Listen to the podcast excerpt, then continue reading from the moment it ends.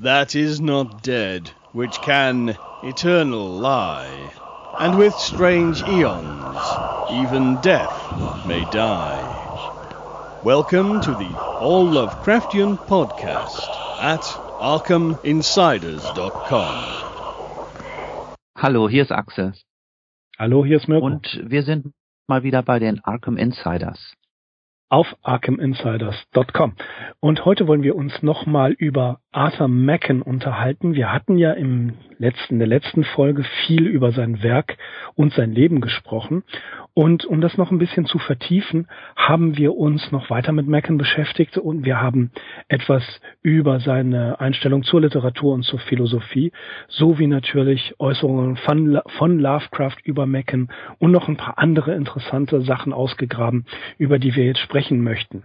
Ja, Arthur Macken hatte, das hatten wir in der letzten Folge auch erwähnt, ein, eine eigene ja, literarische Theorie, eine literarische Ästhetik entworfen in dem Buch Hieroglyphics, was bei Grant Richards in London 1902 erschienen ist. Es ist quasi eine Analyse der Natur der Literatur.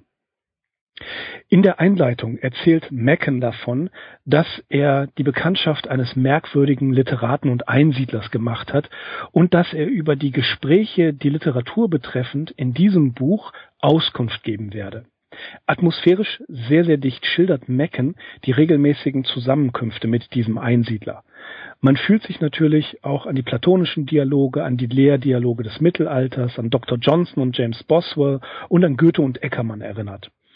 Der Eremit nahm den Autoren das Versprechen, ihn in der Anonymität verbleiben zu lassen und erlaubte dafür die Veröffentlichung dieser Gespräche. Also das ist ganz klar eine Rahmenhandlung, eine erfundene Rahmenhandlung, die er da setzt, um dem Ganzen natürlich auch so ein bisschen den fantastischen Nimbus zu geben.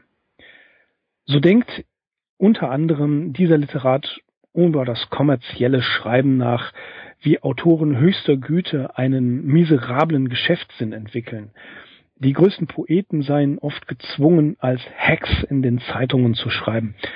Und die Frage steht im Raum und sie wird ganz am Anfang gestellt und quasi schon beantwortet und dann mit jeder Menge Beispiele und noch ein paar Anekdoten angereichert ähm, vertieft. Was macht ein Buch eigentlich zu einem literarischen Werk von Bedeutung? Er hinterfragt das Wertesystem, das die Qualität literarischer Werke beurteilt. Dieser geheimnisvolle Eremit, dieser unbenannte Eremit, bezeichnet das als die grundlegende Frage der Literaturkritik. Und die Antwort ist, wir hatten es schon beim letzten Mal gehört, Ekstase. Fehlt die Ekstase, kann das Buch durchaus interessant sein, aber für ihn zählt es dann nicht zur wirklich hohen Literatur. Ekstase hier ist allerdings nur ein, eine Sammelbezeichnung, ein Substitut für Konzepte wie Zauber, Schönheit, Verehrung, Wunder, Ehrfurcht, Mys Ehrfurcht, Mysterium, Wahrnehmung des Unbekannten, Verlangen nach dem Unbekannten. Wir sehen hier eine ganze Menge ähm, begrifflicher Konzepte, äh, die wir in der gesamten Kritik über Meckens Werk, wie S.T. Joshi in einem Aufsatz sagt, ist das nicht besonders viel. Für einen so einflussreichen Literaten gibt es erschreckend wenig Bücher und äh, Artikel über ihn. Es sind wirklich nicht sehr viele. Aber wir sehen, dass, dass hier immer wieder dasselbe diskutiert wird. Da dieser Schlüsselbegriff der Ekstase, den Mecken hier anbringt, ist das, was in seinem Werk repräsentiert wird und was viele Autoren, die er besonders schätzt, ebenfalls zeigen. Lovecraft hat dieses Werk auch gelesen, aber er akzeptierte es nicht in seiner Gänze. Aber ihm gefiel der Aspekt, dass sich die Literatur vom Common Sense, vom Allgemeinen und vom Mainstream befreien sollte. Und Mecken hat natürlich auch eine eigene Philosophie und eine eigene spirituelle Weltansicht. Er hatte den, ja, ähm, eigentlich das, das mystische, den mystischen Glauben, dass die normale Welt, wie wir sie kennen, eine eher mysteriöse und dunkle Welt ja versteckt. Also, dass wir ähm, dass es eine, eine, eine Welt jenseits der Welt gibt. Ähm, und wenn man das, den Schleier anhebt, der diese mystische Welt verdeckt, man durchaus in den Wahnsinn gestürzt werden kann. Nachforschung, das ist auch in seinem Werk immer, wird es immer wieder Thema in der große Gott Pan, in den Three Impostors und anderen äh, Werken. Wenn man dem nachforscht, kann es tatsächlich passieren, dass man entweder wahnsinnig wird, ein Konzept, was Lovecraft ja in seinen Geschichten übernommen hat, oder dass es in einem, in einer kompletten Änderung des Lebens und der Sichtweise endet. Auch ein, ein literarisch, ein traditionell literarisch aufgebautes Bild, was immer ist Erkenntnis. Erkenntnis einer anderen Welt, Erkenntnis von etwas Göttlichem, etwas Spirituellem, was den, die, die Weltsicht des Protagonisten vollkommen ändert. Und deswegen mochte Mecken auch, dass er mittelalterliche Weltbild, dass diese tiefe Spiritualität durchaus zuließ. Und er ließ sich inspirieren durch ähm, mittelalterliche Erzählungen. Es sei einfach nur Rabelais, Cervantes, Shakespeare später, Johnson, De Quincy, Charles Dickens mochte er sehr, Arthur Conan Doyle und natürlich Edgar Allan Poe und Louis Stevenson. Das waren so seine Einflüsse, ähm, die sein Schreiben geleitet haben. Interessanterweise äh, hat er eine ein sehr starke Abneigung gegen den materialistischen äh, gegen die materialistische Weltsicht gehegt. Er war eher ein Neoromantiker und das unterscheidet ihn sehr stark von Lovecraft, der ja ein Materialist war. Er war der Wissenschaft gegenüber äußerst skeptisch eingestellt. Materialismus, Kommerz und vor allen Dingen Puritanismus, das konnte er überhaupt nicht leiden und hat so die ein oder andere satirische Finte und den satirischen Angriff gegen solche Dinge ähm, Gefahren, wo man allgemein auch sagen kann, diese satirischen Angriffe auf Institutionen, auf die Kirche sind die Schwächen seines Werks. Er hat immer christlich geglaubt, allerdings nicht so sehr institutionell christlich, sondern eher in einem größeren, weiteren Sinne. Er war an Paganismus, also an Heidentum und dem Okkulten insgesamt sehr interessiert war sehr gut und sehr weit bewandert in den Gebieten der Alchemie, der Kabbala, des Hermet, äh, der Hermetik und weiteren okkulten Interessen. Aber er war eigentlich immer mit beiden Beinen auf der Erde. Also er ist nicht in irgendeiner Weise abgedreht. Ähm, er hat es, diesen, diesen, das Okkulte eigentlich als notwendiges Konstrukt benutzt, um ähm, das Übernatürliche zu erklären. Und er war dem Spiritualismus zum Beispiel gegenüber äußerst skeptisch. Aber die römische Kultur, die römisch-katholische Kultur und auch das, die römisch die römisch-katholische Kirche hat ihn durchaus fasziniert, insbesondere die Rituale. Es ist ein, ein Zwiespalt, muss man zugeben. Auf der einen Seite ist er skeptisch und äh, mag den mag das Heidentum, mag das Okkulte. Auf der anderen Seite hat er auch genug Skeptizismus solchen Anwandlungen gegenüber, die ähm, ja zum Beispiel Conan Doyle zum im, späteren Leben eine Menge Geld gekostet haben.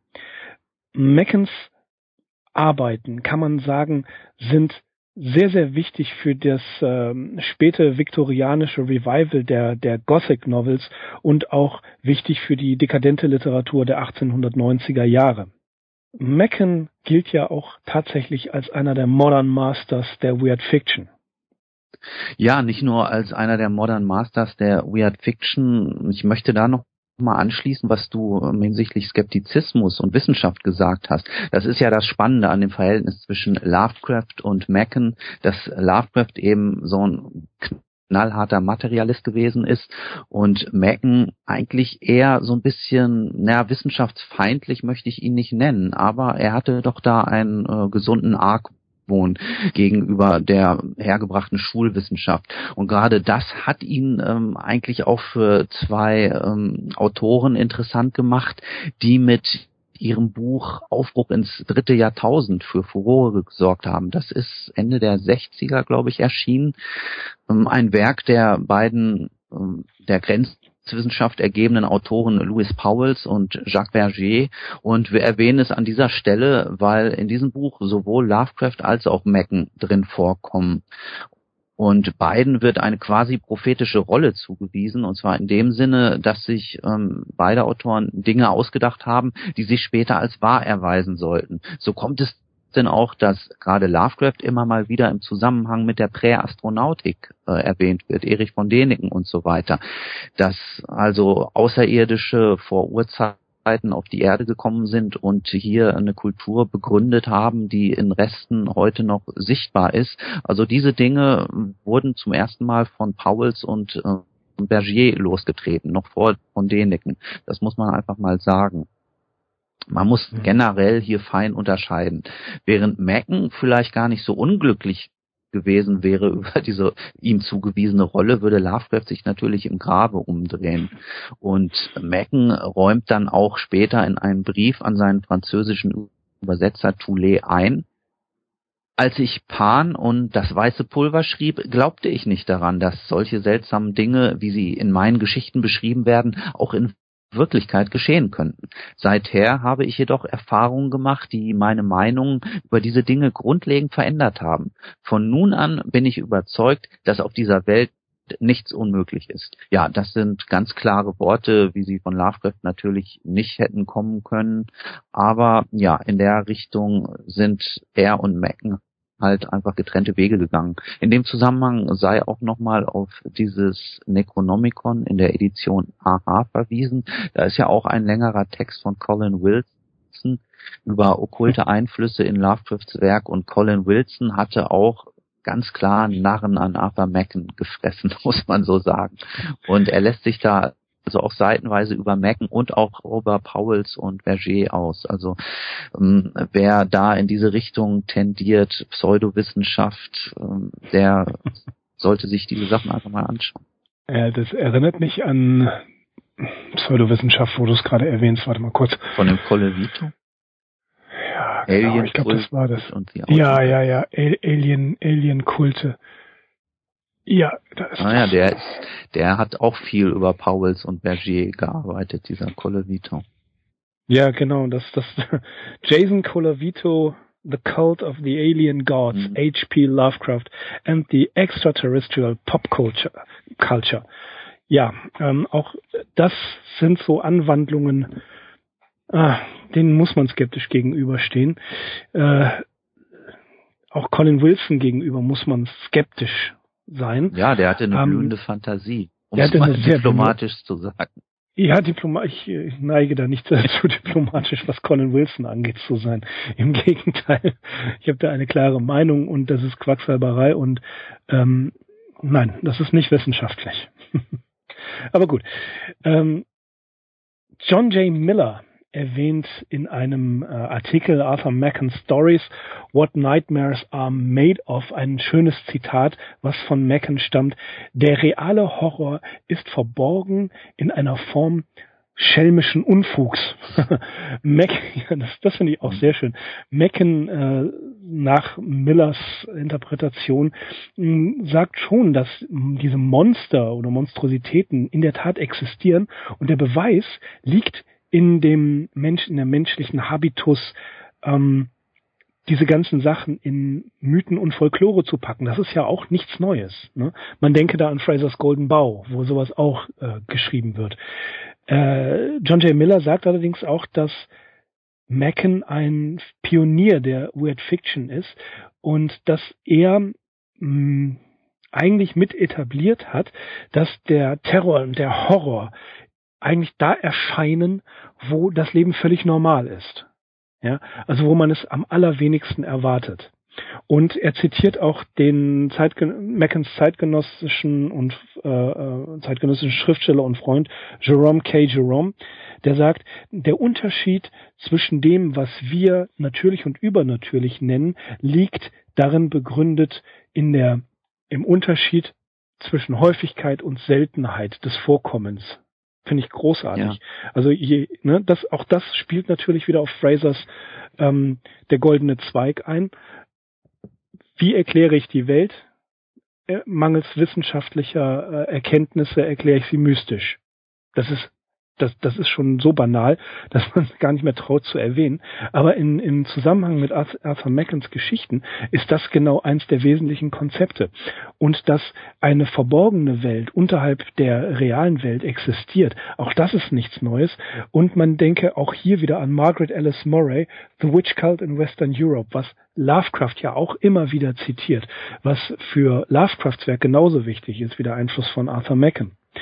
Ähm, Ähm, William P. Simmons zum Beispiel schreibt auf Infinity Plus, ein Geschichtenerzähler mit impressiver Imagination, erstaunlicher Authentizität und unzweifelhafter Originalität, Arthur Machen, brachte wissenschaftliche Disziplin und ein tiefes Verständnis für das Unheimliche in das Handwerk des Schreibens ein, dem Medium, durch das er den Austausch zwischen Schrecken und Freude in der Welt mit mehr als fünf Sinnen zu vermitteln anstrebte.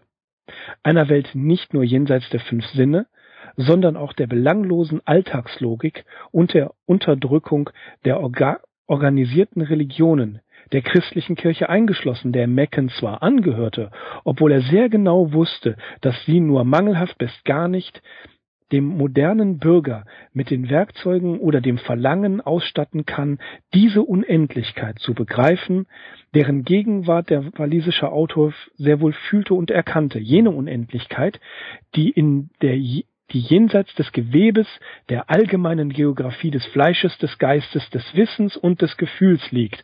Ja, Mr. Simmons hat sich durch Mecken anstecken lassen. Das ist unzweifelhaft. Und er schreibt weiter, er ist ein Künstler, sowohl als Interpret als auch als Schriftsteller. Meckens spirituelle Empfindungen, persönliche Sehnsüchte und Arbeit erreicht einen seltenen Status verwobener Harmonie, die in eine perfekte Mischung von Inhalt und Form, Struktur und starker Idee resultiert, in der unterschwellig eine religiöse Erfahrung spürbar ist, die jenseits der üblichen Symbolik liegt, aber näher an dem unbeschreibbaren Mysterien. Ja, kann, kann ja. man so ausdrücken, aber im Kern hat er ja schon recht. Im Kern hat er recht. Es beschleicht einen manchmal. Also das ist mir bei der Lektüre von einigen äh, Werken Meckens, der große Gott Pan und noch ein paar anderen so gegangen. Es beschleicht einen schon ein bisschen ein mulmiges Gefühl. Ja, das hat ja? er zweifelsohne. Das hatte er noch besser drauf als Love. Zu ja, der, definitiv. Zu dem Ergebnis bin ich einfach gekommen, dass ähm, ja. er war schon wirklich ein Künstler. Also ja. sowohl wie er teilweise seine Geschichten konstruiert aufgebaut hat, auch stilistisch. Ja, das ist, kann man wirklich schwer beschreiben, was, wie er es schafft, dieses mulmige Gefühl der Bedrohung oder der Angst zu erzeugen. Also das ist meisterhaft. Mhm. Das, das ging mir nur noch bei The Willis von, von äh, Algan und Blackwood so. Ja, also der, mhm. die schaffen das, das ein, ein, ein sehr beklemmendes Gefühl in der Schwebe zu halten. Mhm und es nicht irgendwie runterkommen zu lassen, sondern das, das ist so, so eine Anspannung, die sie äh, schaffen, in ihrer Erzählung zu konstruieren, so dass man wirklich die ganze Zeit so eine Vibration spürt und, und einfach sich ja sehr tief in die Story reinziehen lässt. Und das ist eine Kunst, die beherrscht Mecken auf jeden Fall. Na, und es ist völlig richtig, wenn er satirisch wird, dann flacht das Ganze ab. Mhm. Dann macht das keinen Spaß zu lesen. Aber Simmons schreibt auch weiter, dass Mecken ähm, diese Stärke gerade in dem Gespür für diese un, für dieses unterschwellige Phänomen einer spirituellen Erfahrung, das kann man auch so nennen, ähm, die der die alltägliche und erfahrbare Welt, das unterschiebt er, also er unter, unterschiebt es so als immanent. Mhm. Ne? Also wie sozusagen wie das äh, Todorovs Verständnis der Fantastik. Die Welt ist so, wie wir sie kennen, und dann plötzlich ratsch geht ein Riss dadurch. Das ist eine Sache. Aber bei Mecken ist das wie bei Kafka quasi so ein doppelter oder dreifacher Boden, der immer allgegenwärtig ist und der einen, der einen nicht zur Ruhe kommen lässt. Und darin liegt die Stärke in Meckens Werk. Ja, und sie liegt vor allem auch darin, dass er ein Konzept hat und dass eigentlich die Bandbreite seiner Motive relativ gering ist, wie man ja mhm. zugeben muss. Aber gerade dadurch verfestigt sich das halt so, diese Herangehensweise, dieses stilistische Mittel so. Also man saugt das auch irgendwann auf. So je mehr man von mhm. ihm liest, desto mehr verfestigt sich das und desto nachvollziehbarer wird das und desto eindringlicher bleibt das nachher auch hängen. Ich meine, Riss in der Wirklichkeit, dieses Konzept machen sich ja viele Leute zunutze, aber ja, man muss dann doch so ein bisschen eingleisig fahren, wie Macken es getan hat, um da auf ganzer Linie zu überzeugen. Zumindest empfinde ich mhm. das so. Motivisch ist er vielleicht recht eingeschränkt. Ja, aber stilistisch ist der da großartig. Ja. Mhm. Also wenn man sich wirklich unwohl fühlen möchte bei, bei der Lektüre, nicht im negativen Sinne, sondern angespannt und herausgefordert, dann sollte man einige von Meckens Geschichten lesen. Da kriegt man sehr wohl mit, dass ein Autor hier in der Lage ist, ähm, ein Übel mitzuspielen, dass man nicht so ein Page-Turner Effekt hat. Also ja, jetzt will ich aber wissen, wer der Mörder ist, sondern dass man denkt, ah, wie komme ich aus der Nummer wieder raus, wenn ich das nicht zu Ende lese, packt mich das emotional. Ja, also ja. das hat er wirklich drauf gehabt. Er fällt halt auch nicht mit der Tür ins Haus, sondern fängt erstmal in so einem gemütlichen Plauderton an. Deswegen mhm. habe ich ihn ja auch beim letzten Mal als boshaften Märchenonkel bezeichnet. Und ja, es ist so, wie du sagst, es ist nicht so der Page-Turner, aber man spürt immer dieses Brodeln so, als würde, mhm. würde man sich auf einem ähm, Untergrund bewegen, wo so glühende Kohlen drunter sind und mhm. irgendwann wird's richtig heiß und so. Und irgendwann äh, tritt man auch mal in die volle Flamme rein. Ja, das ist einfach meisterhaft. Ich kann es nicht anders sagen. Bemerkenswert ist das genau das Konzept, was er in Hieroglyphics mit Ekstase meint. Ja. Also er, er, muss dem Ganzen, er muss dem Ganzen ja einen Namen geben. Und dann sagt er, es ist Ekstase. Äh, unter Ekstase versteht man landläufig etwas anderes, aber etwas, was einen emotional bindet. Mhm. Und einen emotional mitnimmt, ist ja auch ekstatisch. Ja, ja? Mhm. also Ex das, das macht Ekstase er. nicht in so einem eruptiven Sinn, sondern ja. auch ruhig die Wörter, die du vorhin genannt hast, Ehrfurcht, Wunder, Mysterium, das schwingt mhm. da alles ganz stark mit. Unbedingt, ja. Und das hat er wirklich drauf. Ähm, ja, eine Anthologie gab es. Ja, genau. Kommen wir nochmal zurück auf Lovecraft und Macken. Ähm, es ist ja die Frage noch im, im Raum, sie bleibt ja bestehen, wusste Macken von Lovecraft und dessen Bewunderung für ihn. Dazu sei einfach mal vorweggeschickt, es gibt ein Buch oder ein Punkt, an dem sich eigentlich äußerst nahe gekommen sind. Und zwar ist das die Publikation Beware After Dark. Das war eine 1929 von Thomas Everett Harry herausgegebene Sammlung mit Mystery und Horror Stories. Der volle Titel lautet Beware After Dark, The World's Most Stupendous Tales of Mystery, Horror, Thrills und Terror. Das Buch enthielt nicht nur den ersten Abdruck von Lovecrafts The Call of Cthulhu, sondern auch die von ihm hochverehrte Macken-Erzählung The Novel of the White Powder, die Geschichte vom weißen Pulver, welches ja eine Episode aus dem Episodenroman The Three Imposters ist. Und The Novel of the White Powder, das ist ganz klar der Ahnherr von, von Lovecrafts Story Cool Air und ebenso, wenn ich wenn nicht sogar noch viel offensichtlicher von Stephen Kings Graue Masse, Grey Matter. Ich weiß nicht, ob mhm, mhm. du die noch äh, kennst, die Geschichte. Die ist in dem ja. Band Night Shift erschienen. Ne? Ähm, zu all diesen Erzählungen braucht man nicht viel mehr zu sagen, außer dass es darum geht, dass Menschen sich in einen anderen Aggregatzustand verwandeln. ja, ich kann es nicht ändern, wenn es nun mal so ist. Ne? Also äußerst äh, ekelhaft und würdelos, aber Thing on the äh, doorstep. Ja, genau. Das zum Beispiel mhm. auch richtig. Das, ja, das hatte ich mir gar nicht mehr notiert, aber das ging mir die Tage auch noch durch den Kopf. Das ist auch definitiv Macken, the thing on the doorstep. Wie gesagt, es geht um Menschen, die bei lebendigem Leibe verfaulen, aber doch würde man jetzt der ähm, Novel of the White Powder Unrecht tun, wenn man das wirklich so in a nutshell hier zum Ausdruck bringt. Also lest euch die Geschichte durch, lest nicht nur diese Episode aus diesem Episodenroman. Das ist so ein bisschen bedauerlich, dass die früher wohl öfter herausgelöst wurde und ähm, singulär abgedruckt wurde. Also gerade The Three Imposters als Botschafter des Bösen bei Pieper erschien. Es, da kann man sich nur verneigen vor. Die mhm, Story, die, die, fängt an, man, man denkt, okay, so der Anfang, erschließt sich natürlich noch nicht ganz. Dann arbeitet man sich da durch eine Reihe von Episoden, die alle irgendwo miteinander zusammenhängen. Das erfährt man dann. Und wie das am Schluss nachher aufgelöst wird. Und diese letzte Episode, die steigert sich also wirklich ins Unerträgliche.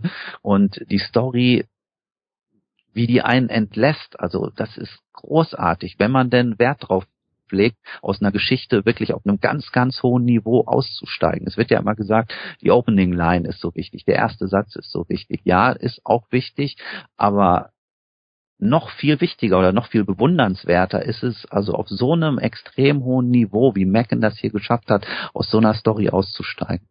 Hm. Ähm, ich habe ja gerade von Hieroglyphics gesprochen.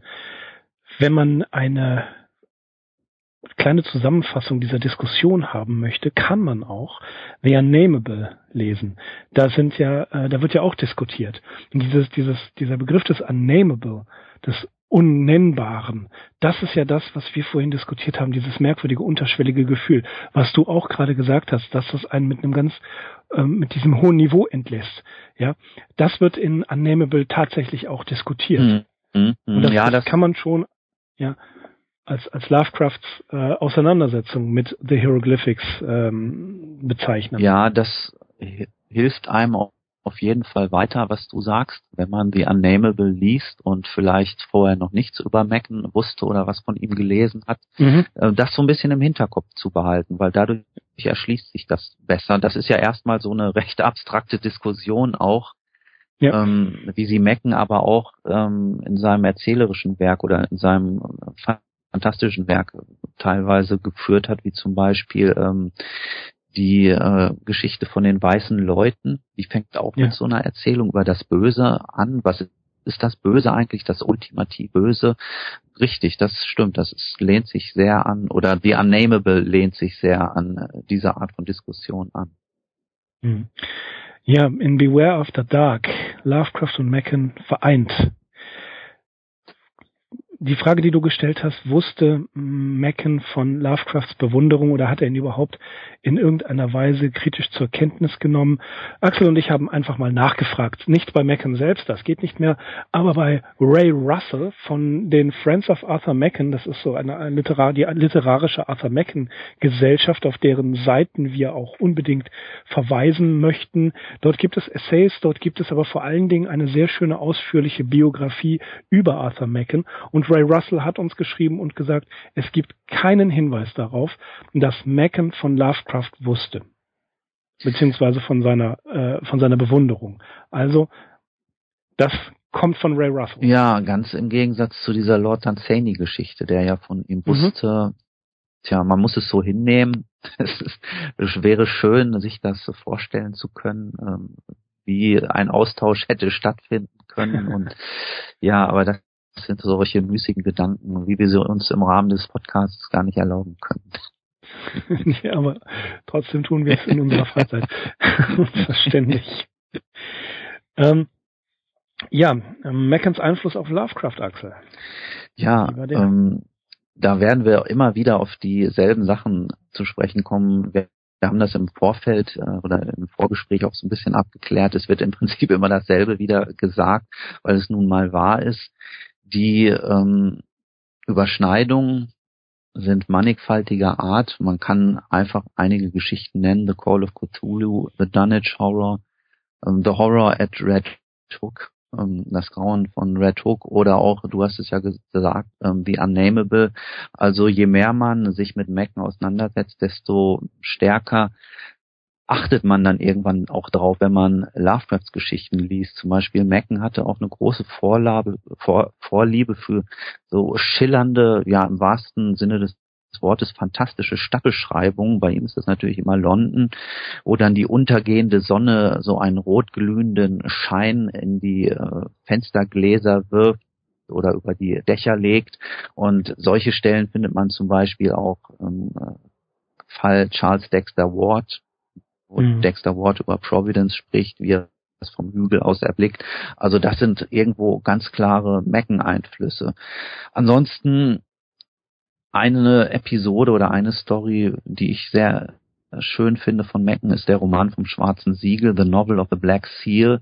Das ist auch eine von den Episoden aus dem Roman The Three Imposters. Da geht es zum Beispiel um einen geheimnisvollen Stein, der über ja, Jahrtausende, Jahrzehntausende ähm, von verschiedenen Rassen an die Menschheit weitergegeben wurde, der Stein Hexacontalito. Und das hat zum Beispiel eine ganz starke Ähnlichkeit ähm, mit ähm, dem Basrelief in äh, The Call of Cthulhu. Dann findet man dort zum Beispiel eine Beschreibung des libyschen Volks, die diesen Stein besessen hat. Und über dieses Volk heißt es, oder über ihre Mitglieder, sie hassen die Sonne, sie zischen eher, als dass sie sprechen. Die misstönende Stimme kann man nicht ohne Entsetzen vernehmen. Sie rühmen sich eines gewissen Steines, und dieser Stein hat einen geheimen, unaussprechlichen Namen, nämlich Ixaxa. Also das ist ganz klar, wer The Call of Cthulhu kennt, äh, auf der einen Seite diesen unaussprechlichen Namen, auf der anderen Seite dieses zischende, bösartige, ja, Tönen der Stimme. Da fühlt man sich wieder an The Whisperer in Darkness erinnert, wo es ja über die Migos ähnlich heißt, dass sie sich ja, sehr bizarren Lauten verständigen, die dann die Leute eben an gewissen Stellen in der Natur vernehmen. Ja, generell zu Lovecraft und Macken könnte man eigentlich sagen, sie gehen von völlig verschiedenen Bedingungen aus. Lovecraft, der erklärte Materialist auf der einen Seite und Macken, der Träumer mit Hang zur Mystik, zum Okkultismus und natürlich Mitglied des Golden Dawn Order auf der anderen Seite. Und klar, Mackens Figuren, die scheinen angeödet zu sein von der prosaischen städtischen Welt des viktorianischen Londons und sind auch immer auf der Suche nach dem Geheimnisvollen. Es muss aber doch nochmal betont werden, dass er, und daher rührt auch sein Ruf als Detektivschriftsteller, sehr gewissenhaft, logisch und nachvollziehbar ähm, vorgegangen ist. Du hast vorhin den Begriff wissenschaftliche Disziplin einmal gebraucht. Genau, das beschreibt es eigentlich auch ganz gut. Also im Aufbau seiner Stories ist er ja sehr, sehr logisch vorgegangen. Und er fällt deswegen nicht mit der Tür ähm, ins Haus. Das Fantastische ist bei ihm alles andere als ein Status quo und wird immer so peu à peu erst ähm, ja, dem wird erst nachgegangen und letzten Endes wird es halt auch über ähm, wird es bewiesen und besonders in dem Kreis ähm, um die Erzählung zweier Freunde, Mr. Phillips und Mr. Dyson wird das klar. Mr. Phillips mhm. und Mr. Dyson, die sind eigentlich als Idealgestalten angelegt. Und Phillips nimmt immer die eher nüchterne und skeptische Haltung ein. Und Dyson hingegen, so als Gegenspieler, tritt als Erforscher und Sucher des Wunderbaren auf. Und das Schöne ist halt, dass Dyson letzten Endes immer die Oberhand behält und mit seinen Erkenntnissen ähm, kommt er halt auch immer zu, zu dem Schluss, okay, es gibt halt das Böse, es gibt das Unnennbare, das Wunderbare. Und sein Credo kann programmatisch in einem Satz aus der Erzählung Die rote Hand zusammengefasst werden. Da richtet er sich nämlich an seinen Partner und sagt zu ihm, mein lieber Phillips, Sie sind der lebende Beweis für die Wahrheit des Axioms, dass zum äußersten gesteigerter Skepsis nichts ist als, Leicht, als Leichtgläubigkeit. ja. Ja, und am Ende treffen sich Macken und Lovecraft wieder in der schrecklichen Erkenntnis, dass es verborgen unter der sichtbaren Oberfläche Bewegungen, Kulte und Rassen gibt, deren Handlungen nicht mit den menschlichen vereinbar sind, beziehungsweise diese mhm. pervertieren. Ne? Das haben wir jetzt schon so oft gehört. Aber stärker noch als Lovecraft schält Macken eben das Böse und Unmenschliche heraus und erzeugt gleichzeitig ein Staunen oder erzeugt erst ein Staunen, das schließlich in pure Angst umschlagen kann. Und ja, ne, daher dieser Begriff böse Märchenonkel. Und im Gegensatz zum Materialisten Lovecraft schaffte er es halt viel eher, diese zauberhafte und träumerische Atmosphäre zu etablieren. Also mal Lovecrafts Fantasy-Sachen außen vor gelassen. Mhm. Ja, Call of Cthulhu ist ein sehr schönes Beispiel für den Einfluss Mackens auf Lovecraft. Ne, es seien die ersten beiden Absätze nochmal ähm, angedeutet.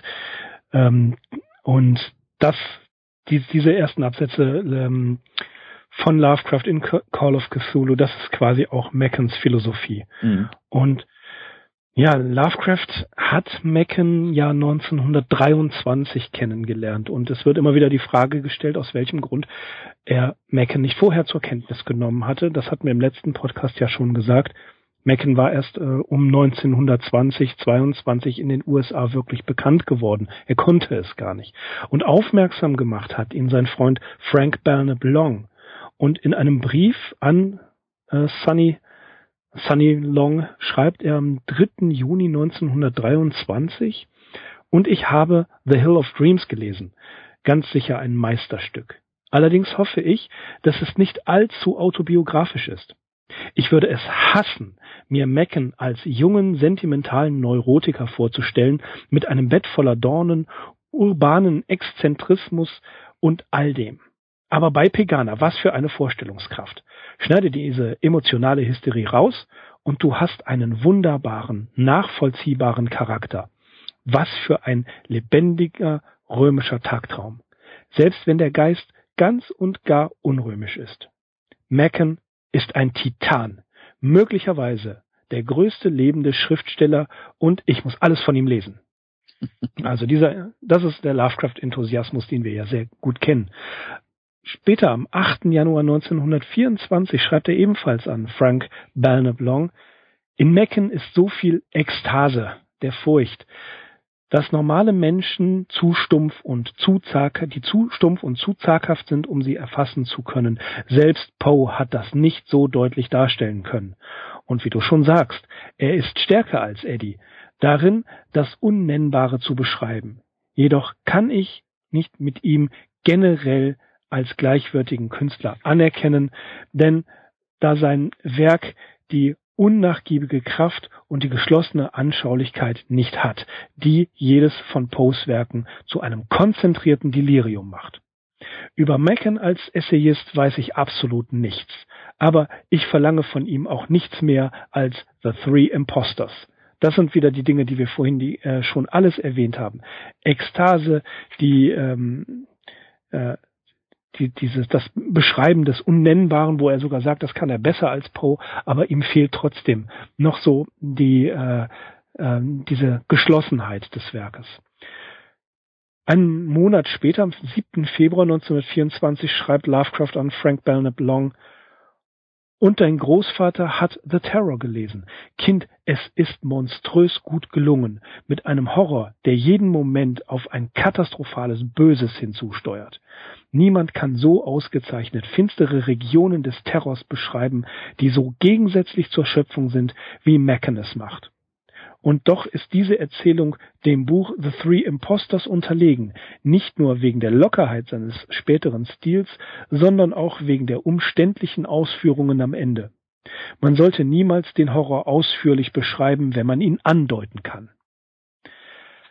Und wieder knapp einen Monat später, ebenfalls an Frank Belknap Long am 21. März 1924, Meckens relative Position zwischen Yeats und Conrad zu diskutieren, ist meine Sache nicht. Ich weiß, dass ich ihn mehr mag, denn er langweilt mich nicht mit pompösen Schilderungen, die am Ende nichts bedeuten. Natürlich belegt er einen der oberen Plätze, denn er gehört dorthin. In seinem chaotischen Universum ist es dümmlich anzunehmen, dass etwas mehr zählt als die Impressionen, die Sache seiner Kunst sind, inklusive der Kunst des Lebens. Es ist nicht so, dass ich alles von Mecken gut finde. Die Liste an Mängeln, die ich aufzähle und die du aufzählst, ist natürlich auch mehr oder weniger richtig. Am 13. August 1926 schreibt er an August Derleth, was The Hill angeht, haben Sie recht. Es ist in, es steht in Meckens Werk an erster Stelle. Ich denke, dass dieses Werk der vollständigste und wahrhaftigste Ausdruck seines Genies ist.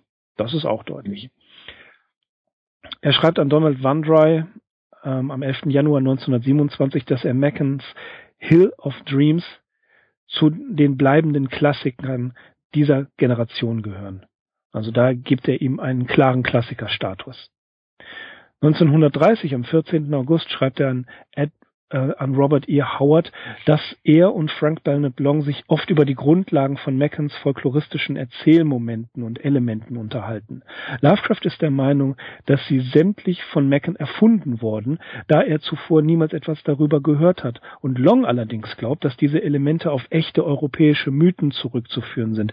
Ich meine, man sieht es an The Bowman, diese Geschichte, die im Ersten Weltkrieg spielt, dass die Leute wirklich gedacht haben, diese, dieser Legende sei real. Also dieser, ähm, dieser, die, äh, was waren das, die Bogenschützen, mhm.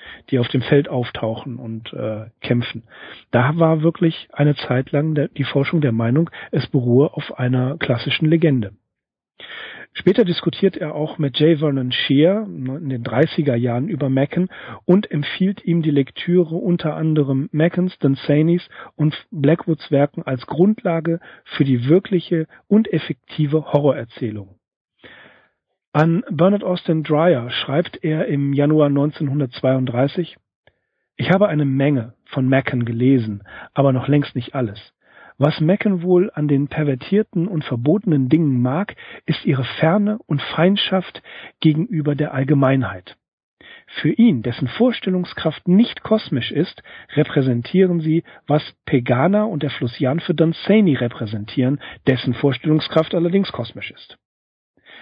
Menschen, deren Geist, wie bei Mecken, in den orthodoxen Mythen der Religionen befangen ist, finden ganz natürlich eine gewisse Faszination an den Konzepten, die von den Religionen als ketzerisch und böse bewertet werden. Auch hier, naja, wir sehen, Lovecraft sagt, ähm, dieses diese, diese ja, orthodoxe Religion, wobei wir ja gehört haben, Mecken war gar nicht so orthodox, dass, dass er diesen Antagonismus Gut und Böse in Mecken in den klassischen Legenden begründet sieht. Ja, also etwas ganz anderes als, als Lovecraft macht, der ja die Konzepte wie Gut und Böse vollkommen ablehnt und sagt, es ist einfach signifikant und nicht signifikant. Die Menschen sind völlig unsignifikant für die Götter wie Cthulhu, also die eher de facto Außerirdische sind. Sie sind ihnen vollkommen egal, sie sind ihnen gleichgültig.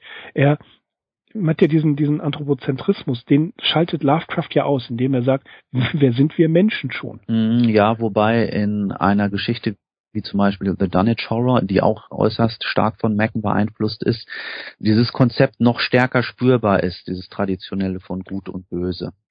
Deswegen mag Yoshi die Geschichte Richtig, ja auch. Ganz genau, ne? ja, ja, ja. Ja, und, und die meisten Lovecraft-Befürworter mögen ähm, Dunwich Horror genau aus diesem Grund nicht, weil Lovecraft hier zu stark ein Schwarz-Weiß-Denken hat, was Derleth ja versucht hat, ihm nachher anzudichten. Aber zwei Dinge dazu. Zum einen, Lovecraft musste auch wirtschaftlich denken und sich neue Märkte erschließen. Und da musste er in seinem Niveau, das beklagt er ja sehr oft in seinen Briefen, ein bisschen runtergehen. Haben wir ja schon in der Folge über Weird Tales gehört. Und zum anderen, ich finde Dunwich Horror trotzdem toll. Ja, und sie ist schon, das, man, ja, na, absolut. Und es ist natürlich trotzdem auch eine kosmische Geschichte, weil ja. wo Mecken halt dann doch erdverhaftet ist, also mehr als Pan bringt er halt nicht zustande, äh, ist Daniel Horror ja auch so ein ganz großes Loblied auf Jock Sothot und yes, Jock Sothot. Fragt finde, das ist, wo ja. der Bursche herkommt, weiß ja kein Mensch und wo der hingeht. Also es ist schon auch eine kosmische Geschichte. Ja, das ist doch, äh, ich finde das Intro der frühen Podcasts von Paul McLean, äh, York Radio. Hm das Geschrei York Sotot. Großartig. Also ich mag York, York Sotot auch sehr. I am the gate, I am the key. Also York Sotot ist ein, ein hochinteressantes Konzept, zu dem wir natürlich kommen, wenn wir uns über die Erzählungen unterhalten. Aber das ist so, man, man merkt hier, Mackens in der Schwebe halten, wie wir es vorhin ja genannt haben, und Lovecrafts kosmisches Denken, wenn das aufeinander trifft, mhm. ja, dann hat man eigentlich eine wirklich gelungene äh, Weird Fiction Erzählung. Ja, absolut, ja. Ja. Okay. Ein, Haben wir noch was? Ja, ich ja, wollte, ich habe ja. noch eine Frage, weil du hast das ja mhm. auch vorhin äh, erwähnt, dieses Briefzitat, dass Lovecraft Dunsany ähm, so ein Kosmizismus zugesteht, Mecken aber nicht. Wie genau ist das wohl zu verstehen? Also meint er damit, dass Mecken halt nichts über veritable Fantasy-Reiche oder Außerirdische geschrieben hat und dann Saney halt dann doch ein bisschen mehr abgedriftet ist, oder? Das glaube ich nicht. Ich glaube, er, es hängt eher damit zusammen, dass Mecken diesen, äh, diesen Legendencharakter hat. Mhm.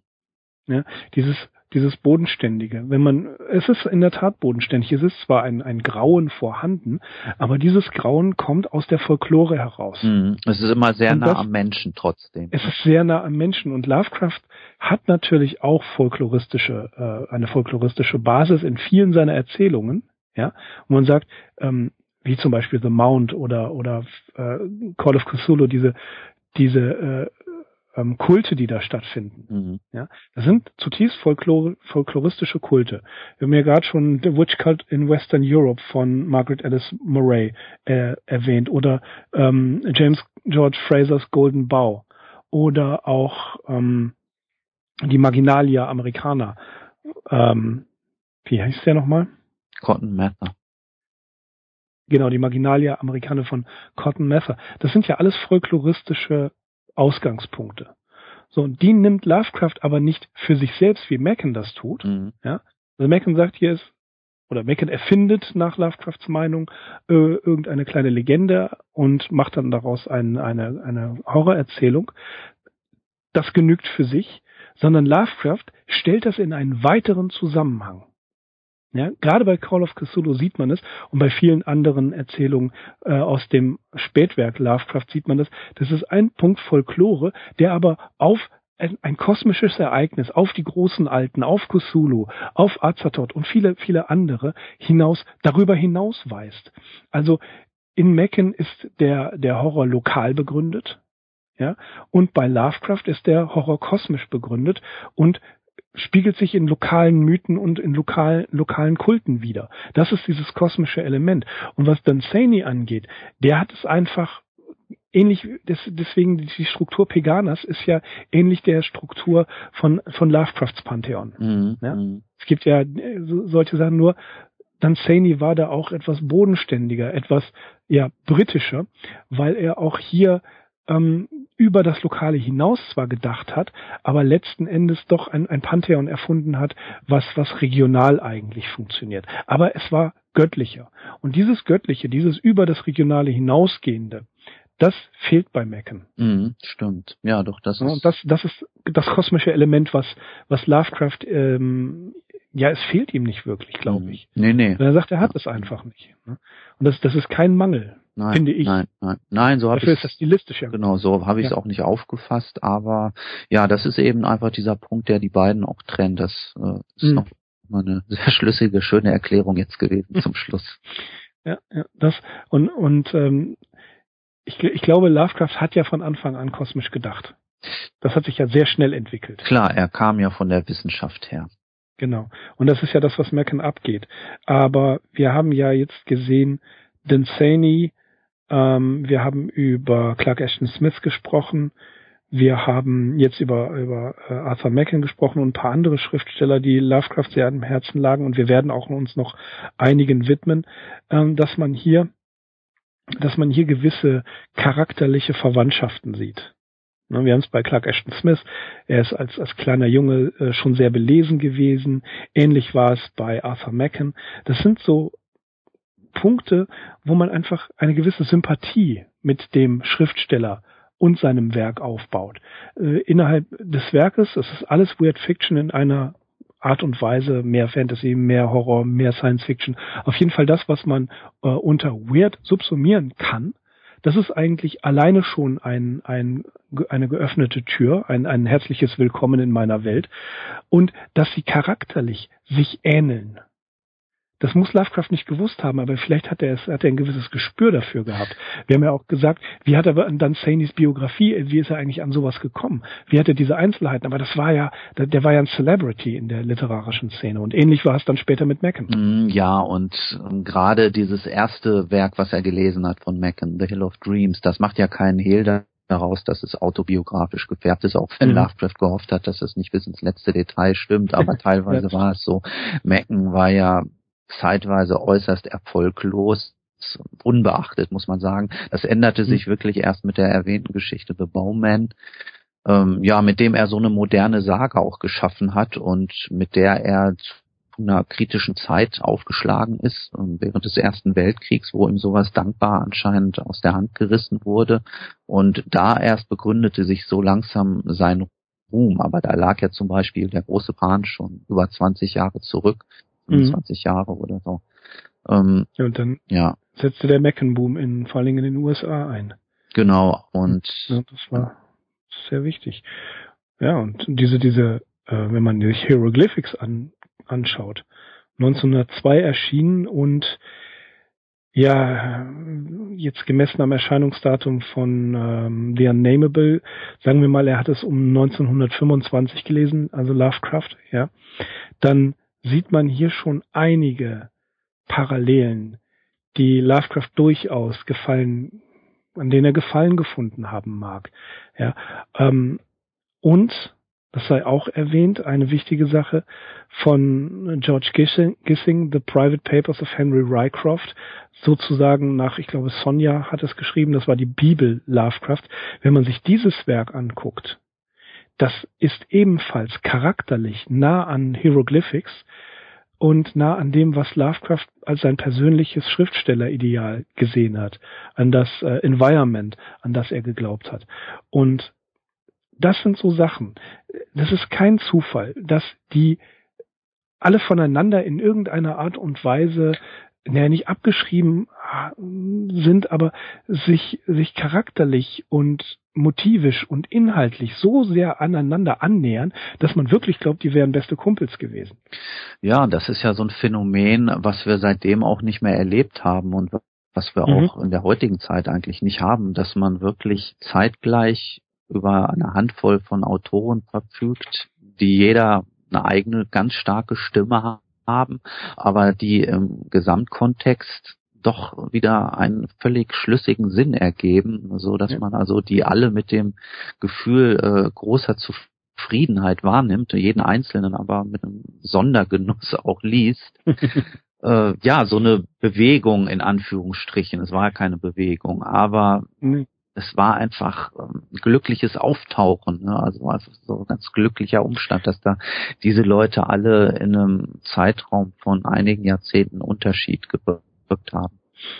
Es gibt so viele Parallelen zwischen H.P. Lovecraft und Franz Kafka das äh, im Internet, wenn man das googelt, ich weiß nicht mehr auf welcher Seite das ist, aber man muss das nur eingeben, da gibt es tatsächlich jemanden, der solche Parallelen herausgearbeitet hat. Ich hatte kurz E-Mail-Kontakt mit ihm und er sagte, eigentlich sollte es eine größere Arbeit sein, weil die beiden ähm, vom, vom Gefühl ihrer Zeit her ähnliche Ängste und ähnliche Befürchtungen hatten. Mhm.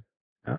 Und äh, ist nur ein, ein Begriff, ein Konzept, das Konzept des Unterirdischen, des Unterschwelligen. Das ist zum Beispiel in der Bau von Kafka wird das ähm, erwähnt. Ja, oder dass, dass Mächte von außen auf jemanden einwirken, der den absolut hilflos gegenübersteht und hoffnungslos ausgeliefert ist, wie Prozess auf der einen Seite, Call of Cthulhu auf der anderen Seite. Es gibt keinen Weg raus. Mhm. Man kann das nur darstellen und eine Momentaufnahme machen. Aber diese Angst äh, des Ausgeliefertseins, das ist beiden Autoren gleich. Und natürlich haben sie sich nicht gekannt. Ne? Also das, das, das war überhaupt nicht möglich. Mhm. Jedenfalls vermute ich das. Und es gibt bisher keinen Hinweis darauf, dass es in irgendeiner Weise einer von beiden den anderen zur Kenntnis genommen hat. Kafka wohl am allerwenigsten Lovecraft, Lovecraft vielleicht Kafka vielleicht aber auch nur ganz weit am Horizont entfernt. Ähm, theoretisch möglich, aus, über den Schocken Verlag wäre es gegangen, aber ich glaube, das äh, ist, ist Lovecraft Sache nicht gewesen. Ja, wurde Kafka ich schon so früh äh, ins Englische übersetzt? Soweit ich weiß, ja. Der Schocken Verlag war schon recht früh dabei. Mhm. mhm. Ne? Also es wäre vielleicht möglich gewesen. Mhm. Aber wer weiß das schon? Und es muss auch nicht sein. Was en en entscheidend ist, ist, dass die beide für ihr Jahrhundert ein, ein gleiches Gefühl auf völlig unterschiedlichen Kontinenten, in völlig unterschiedlichen Zusammenhängen entwickelt haben. Ja, das muss nicht sich literarisch gleich anfühlen, das muss auch nicht wort, wortwörtlich gleich sein, aber das Gefühl, was die Sache vorantreibt, indem die schreiben, das war ähnlich. Ja, ja. Ja, generell muss ja, noch, muss ja noch gesagt werden, dass du dich ja schon ausgiebig auch mit Franz Kafka beschäftigt hast. Mhm. ähm, deswegen kommst du da jetzt wahrscheinlich auch nochmal drauf zu sprechen.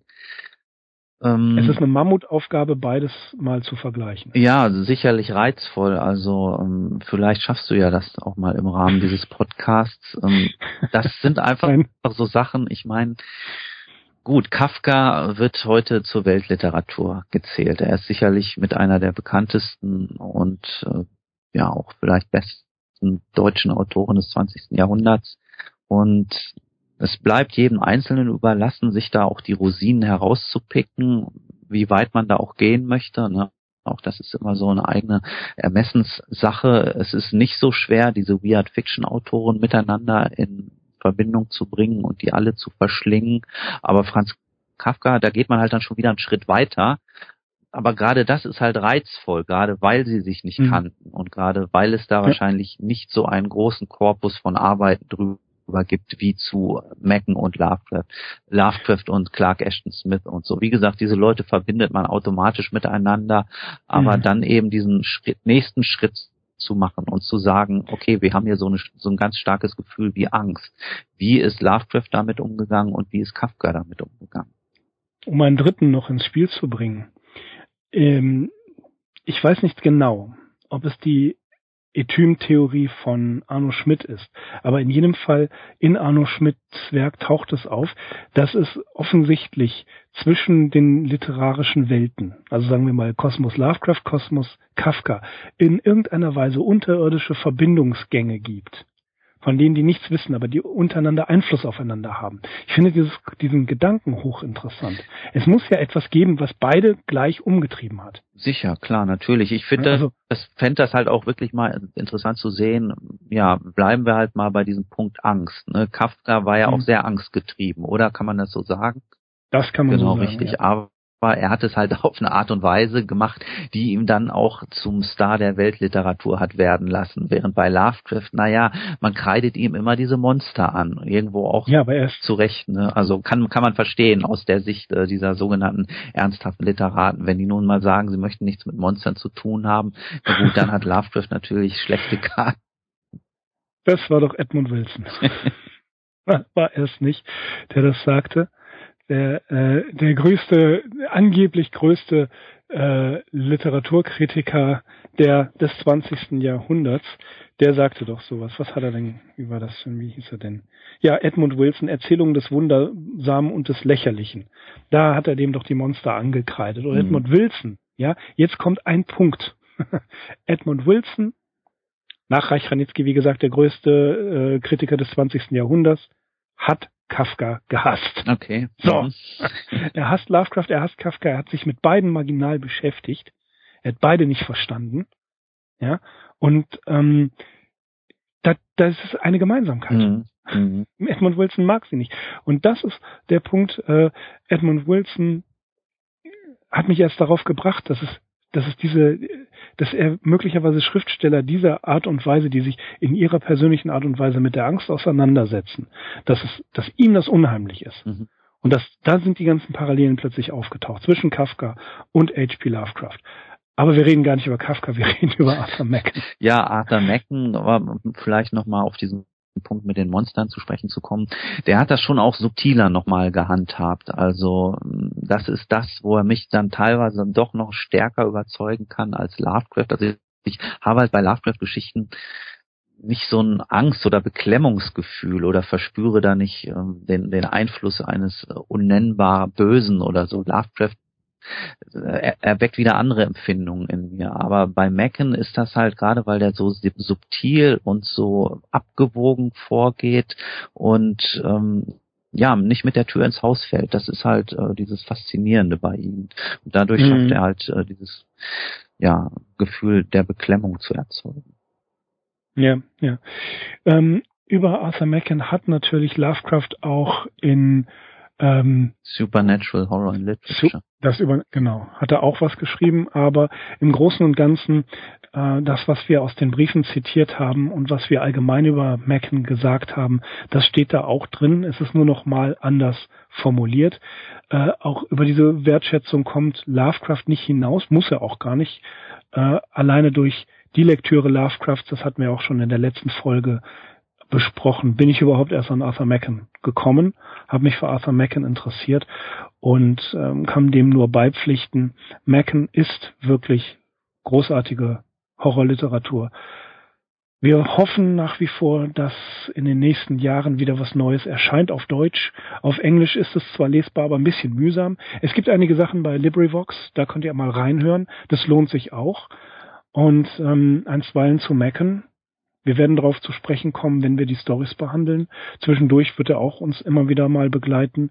Aber das war unsere, unsere Doppelfolge oder unsere zwei Folgen zu Arthur Macken und H.P. Lovecraft. Axel, hast du noch was?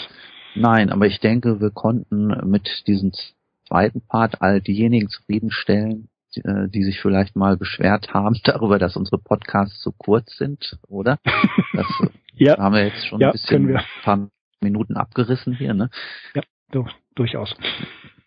Ja gut, dann ähm, auch von mir ähm, keine keine großartigen Schlussworte. Lest Arthur Macken. Äh, wir werden es vielleicht im Laufe dieses Podcasts noch mitbekommen, dass mal etwas Neues von ihm auf Deutsch erscheint. Wie gesagt, ab 2017 wird er gemeinfrei sein. Da ähm, es steht ihm eigentlich nichts mehr im Wege. Und dann äh, machen wir jetzt demnächst wieder mit H.P. Lovecraft und seiner Biografie weiter. Jawohl, so sieht es aus. Und ich bedanke mich fürs Zuhören und verbleibe wie immer mit den freundlichsten Grüßen. Ich bin Mirko. Ich bin Axel. Und wir sind die Arkham Insiders. Auf arkhaminsiders.com. Bis dann. Ciao. That is not dead, which can eternal lie. And with strange eons, even death may die.